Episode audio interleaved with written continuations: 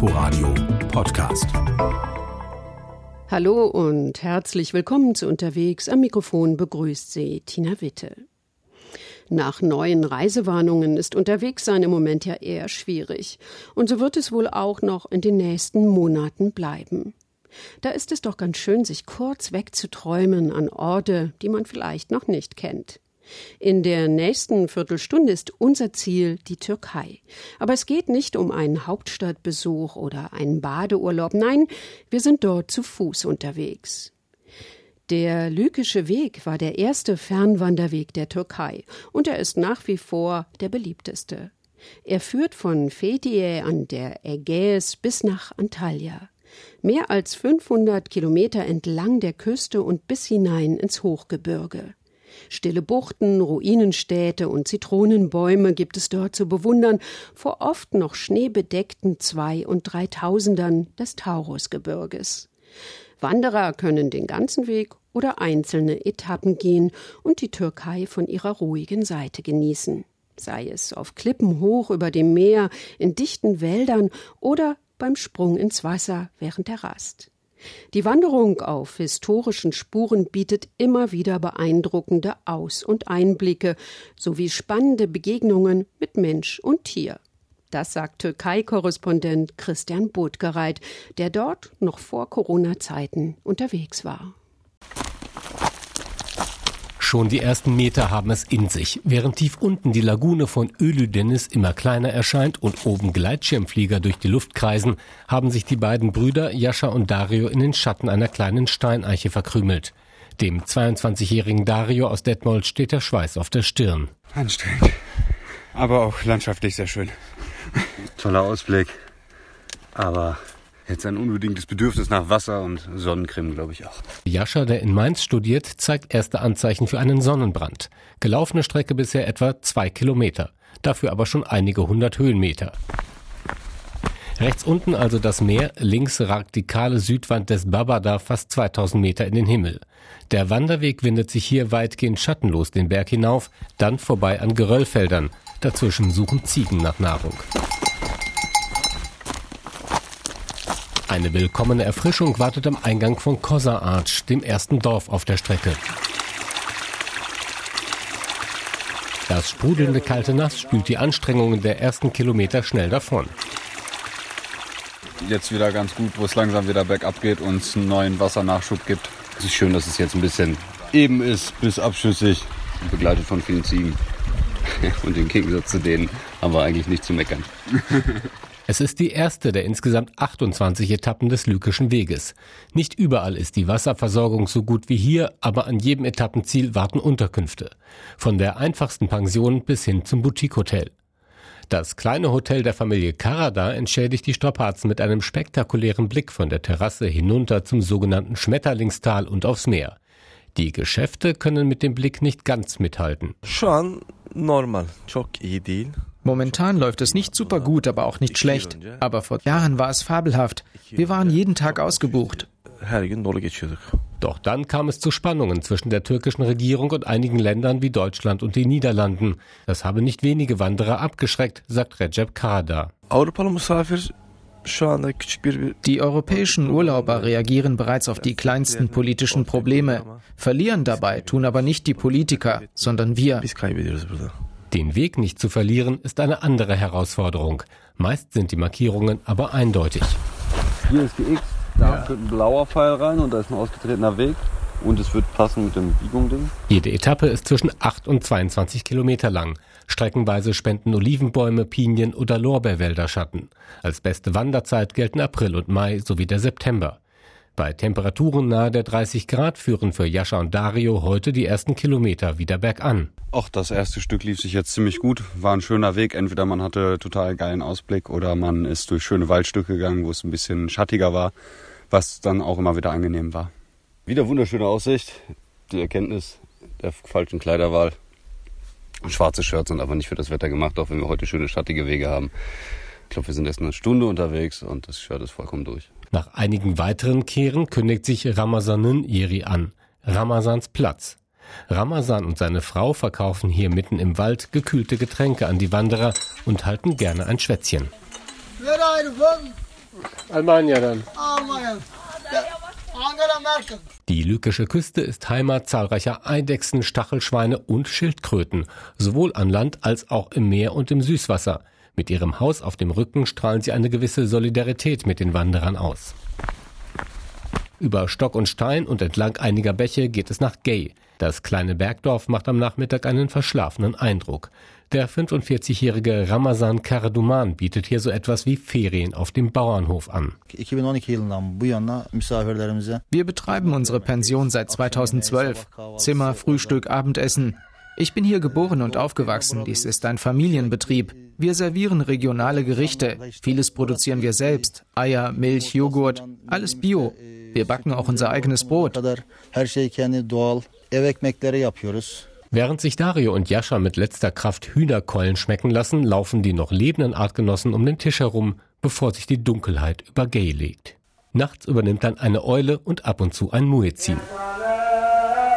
Da Gay einfach zu klein für einen eigenen Muezzin ist, kommt der Gebetsruf per Funk aus dem nächstgrößeren Ort. Die lykische Küste ist nicht nur bekannt für ihre atemberaubende Landschaft, sondern auch für ihre zahlreichen antiken Städten. Felsengräber, Sarkophage und Amphitheater säumen ab Patara den Weg, dem Etappenziel. Bis dahin waren 18 Kilometer zu bewältigen, die es in sich hatten. Mein Fuß hat jetzt die letzte Stunde des Wegs schon ganz schön geschmerzt. Heute hatten wir einen komplizierten, fordernden Abstieg, ähm, aber umso glücklicher waren wir dann nachher, als wir das heil geschafft haben. Jetzt sind wir am Strand von Patara angekommen. Zwischendurch haben wir noch die Ruinen von Pütnai gesehen, durch die man direkt hindurch geht. Und äh, jetzt freuen wir uns über das äh, wohlverdiente Feierabendbier. Für die beiden Brüder aus Mainz und Detmold ist am Strand von Patara Schluss für dieses Mal. Fortsetzung nicht ausgeschlossen. Immerhin hat der Lykische Weg noch 24 weitere Etappen zu bieten. Aber Christian Buttgereit war nicht nur an der Küste unterwegs. Sein nächstes Ziel ist der Ararat in Ostanatolien. Mit 5137 Metern ist der Ararat nicht nur der höchste Berg in der Türkei, sondern er ist auch ein Mythos. Den Armeniern gilt er als heilig und Christen vermuten, dass auf ihm die Arche Noah gestrandet ist. Der imposante Berg an der Grenze zu Armenien und dem Iran ist ein ruhender Vulkan und er ist Ziel von Bergsteigern aus aller Welt. Für Christian Buttgereit und seine Begleiter war es eine große Herausforderung, die steilen Anstiege bei dünner Luft zu bewältigen und in kalten Nächten durchzuhalten. Ein Gewitter zieht über die Hänge des Ararat. Regen prasselt gegen das Zelt, dann Hagel. Die Temperatur liegt knapp über dem Gefrierpunkt. In wenigen Stunden soll es losgehen auf den Gipfel des höchsten Berges der Türkei. Mit 5137 Metern ist der Ararat höher als alles, was die Alpen zu bieten haben. Begonnen hatte die Besteigung vor zwei Tagen auf etwa 2200 Metern.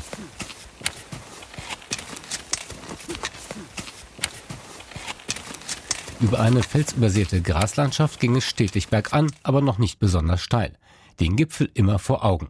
Bis zum ersten Basiscamp auf 3300 Meter Höhe lief für Çağdaş, einen 42-jährigen Lehrer aus dem südtürkischen Musch, alles bestens. Ich fühle mich super. Es ist etwas kühl, aber die Ansicht des Ararats ist sehr schön. Wenn ich es bis zum Gipfel schaffe, werde ich glücklich sein. Ich bin in der Natur, die Gruppe ist sehr angenehm, es ist alles bestens. Die Gruppe, das sind zehn Männer und eine Frau aus der Türkei, Spanien, Norwegen und Deutschland und Bergführer Orhan. Orhan erklärt den Aufstieg erst auf 3300 und dann zum zweiten Basiscamp auf 4200 Meter. Von dort soll es in der Nacht auf den Gipfel gehen.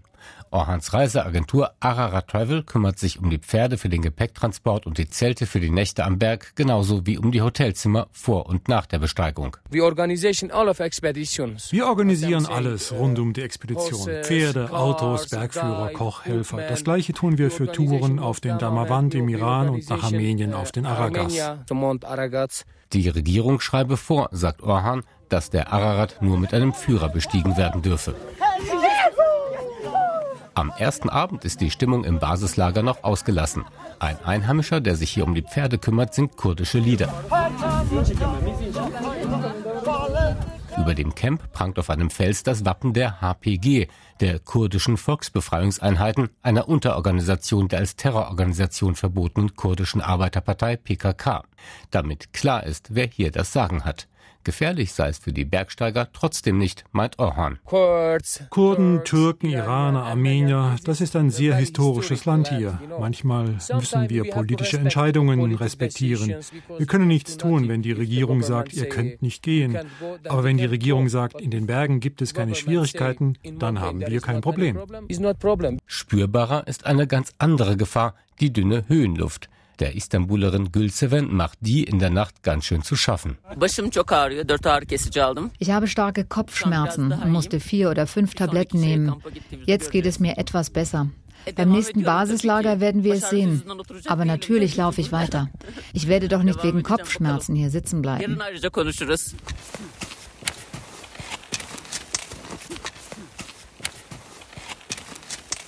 Am zweiten Tag wird das Gelände steiler und steiniger. Der Blick reicht von hier schon weit hinter die iranische Grenze. Wegen seiner Lage im Grenzgebiet und zeitweisen Kämpfen zwischen der PKK und der türkischen Armee war der Ararat einige Jahre lang für Besucher gesperrt. Guides wie Orhan konnten hier in dieser Zeit kein Geld verdienen. Und die diesjährige Saison hat wegen Corona erst jetzt begonnen. Im Takt der Wanderstöcke geht es gut vier Stunden aufwärts zum zweiten Basislager. Für die drei spanischen Gipfelstürmer mit ihrer professionellen Ausrüstung ist ein 5000er keine Besonderheit, für die meisten anderen in der Gruppe schon. Orhan hat aber alles im Griff. Wir sehen immer, ob jemand in der Lage ist, das zu schaffen oder nicht. Wir haben da jahrelange Erfahrung. In dieser Gruppe gibt es zum Beispiel vier Teilnehmer, die nie höher als 3000 Meter gestiegen sind. Ich habe mit ihnen geredet und gemerkt, die werden das schaffen. Auch Lehrer Czardasch gehört zu den weniger erfahrenen. Die zweite Etappe rauf auf 4200 Meter fiel ihm deutlich schwerer als die erste. Seine gute Laune will er sich dadurch aber nicht verderben lassen. Ich habe ein kleines Problem am Fuß, aber ich werde hoffentlich den Aufstieg schaffen. Es ist sehr schön hier. Das Wetter ist schön. Ich fühle mich trotz der Schmerzen wohl. Das zweite Basislager ist eng und ungemütlich. Der schneebedeckte Gipfel ist auch von hier aus zu sehen, aber er wirkt keinesfalls zum Greifen nah. Gülseven, die ihre Kopfschmerzen mit Tabletten in den Griff bekommen hat, macht sich Sorgen, ob sie den Aufstieg schafft. Ich habe Angst. Ich will nicht vom Gipfel wieder hier herunterfallen. Wir werden sehen. Ich habe nur Angst vor dem Gipfel, auch weil immer wieder Leute sterben. Dabei ist die Nacht viel zu kurz, um sich durch Sorgen um den Schlaf zu bringen. Als die Gruppe um 1.30 Uhr aufbricht, hat sich das Gewitter verzogen. Mit Stirnlampen geht es durch die Dunkelheit. Ich glaube, sie wollen nicht, dass wir sehen, wie hoch der Berg noch ist und wie steil der Pfad ist. Mutmaßt Gülseven. Weiter oben vermischt sich das Geröll mit Schnee. Der Weg wird zunehmend rutschig. Einer der Teilnehmer bricht aus Erschöpfung zusammen. Anderen Mitgliedern der Gruppe gelingt es, ihn mit Essen und Trinken wieder aufzupäppeln. Die Bewegungen in der Höhenluft werden beschwerlicher und langsamer. Nach knapp vier Stunden ist der Gletscher erreicht. Hier heißt es Steigeisen anziehen. Im Licht der aufgehenden Sonne stellen die letzten 200 Höhenmeter über den steilen Gletscher die letzte Herausforderung dar. Auf dem Gipfel weht ein eisiger Wind in die glücklichen Gesichter. Immer wieder in der Nacht dachte ich, dass ich es nicht schaffen würde. Unterwegs habe ich oft daran gedacht, aufzugeben, aber ich habe weitergemacht. Und jetzt bin ich sehr glücklich und stolz und müde. Alle Teilnehmer der Gruppe haben es geschafft auch Czardasch mit seinem angeschlagenen Fuß. Der Aufstieg war schwierig. Wir haben sehr gefroren, aber besonders nachdem es hell wurde und wir die Aussicht sahen, war es ein Vergnügen. Wir hatten wirklich Glück mit dem Wetter. Es war nicht eine einzige Wolke am Himmel. Jetzt haben wir noch den Rückweg vor uns. Wenn ich den geschafft habe, werde ich mich noch glücklicher fühlen. Bis dahin geht es aber erst einmal wieder 3000 Meter nach unten. Dass die Bergwanderer beim Abstieg noch Überbleibsel der Arche Noah finden, dürfte als ausgeschlossen gelten. Ein türkischer Wissenschaftler hatte erst vor kurzem nachgewiesen, dass es sich bei der vermeintlichen Arche um einen gewöhnlichen, aber rund fünf Millionen Jahre alten Kalksteinfelsen handelt. Christian Budgereit war in der Türkei unterwegs. Sie können die Sendung jederzeit nachhören in der ARD Audiothek und überall da, wo es Podcasts gibt. Wir hören uns in der nächsten Woche wieder. Dann besuchen wir besondere Höhlen. Vielen Dank fürs Zuhören und eine schöne Woche für Sie wünscht Tina Witte. Inforadio Podcast.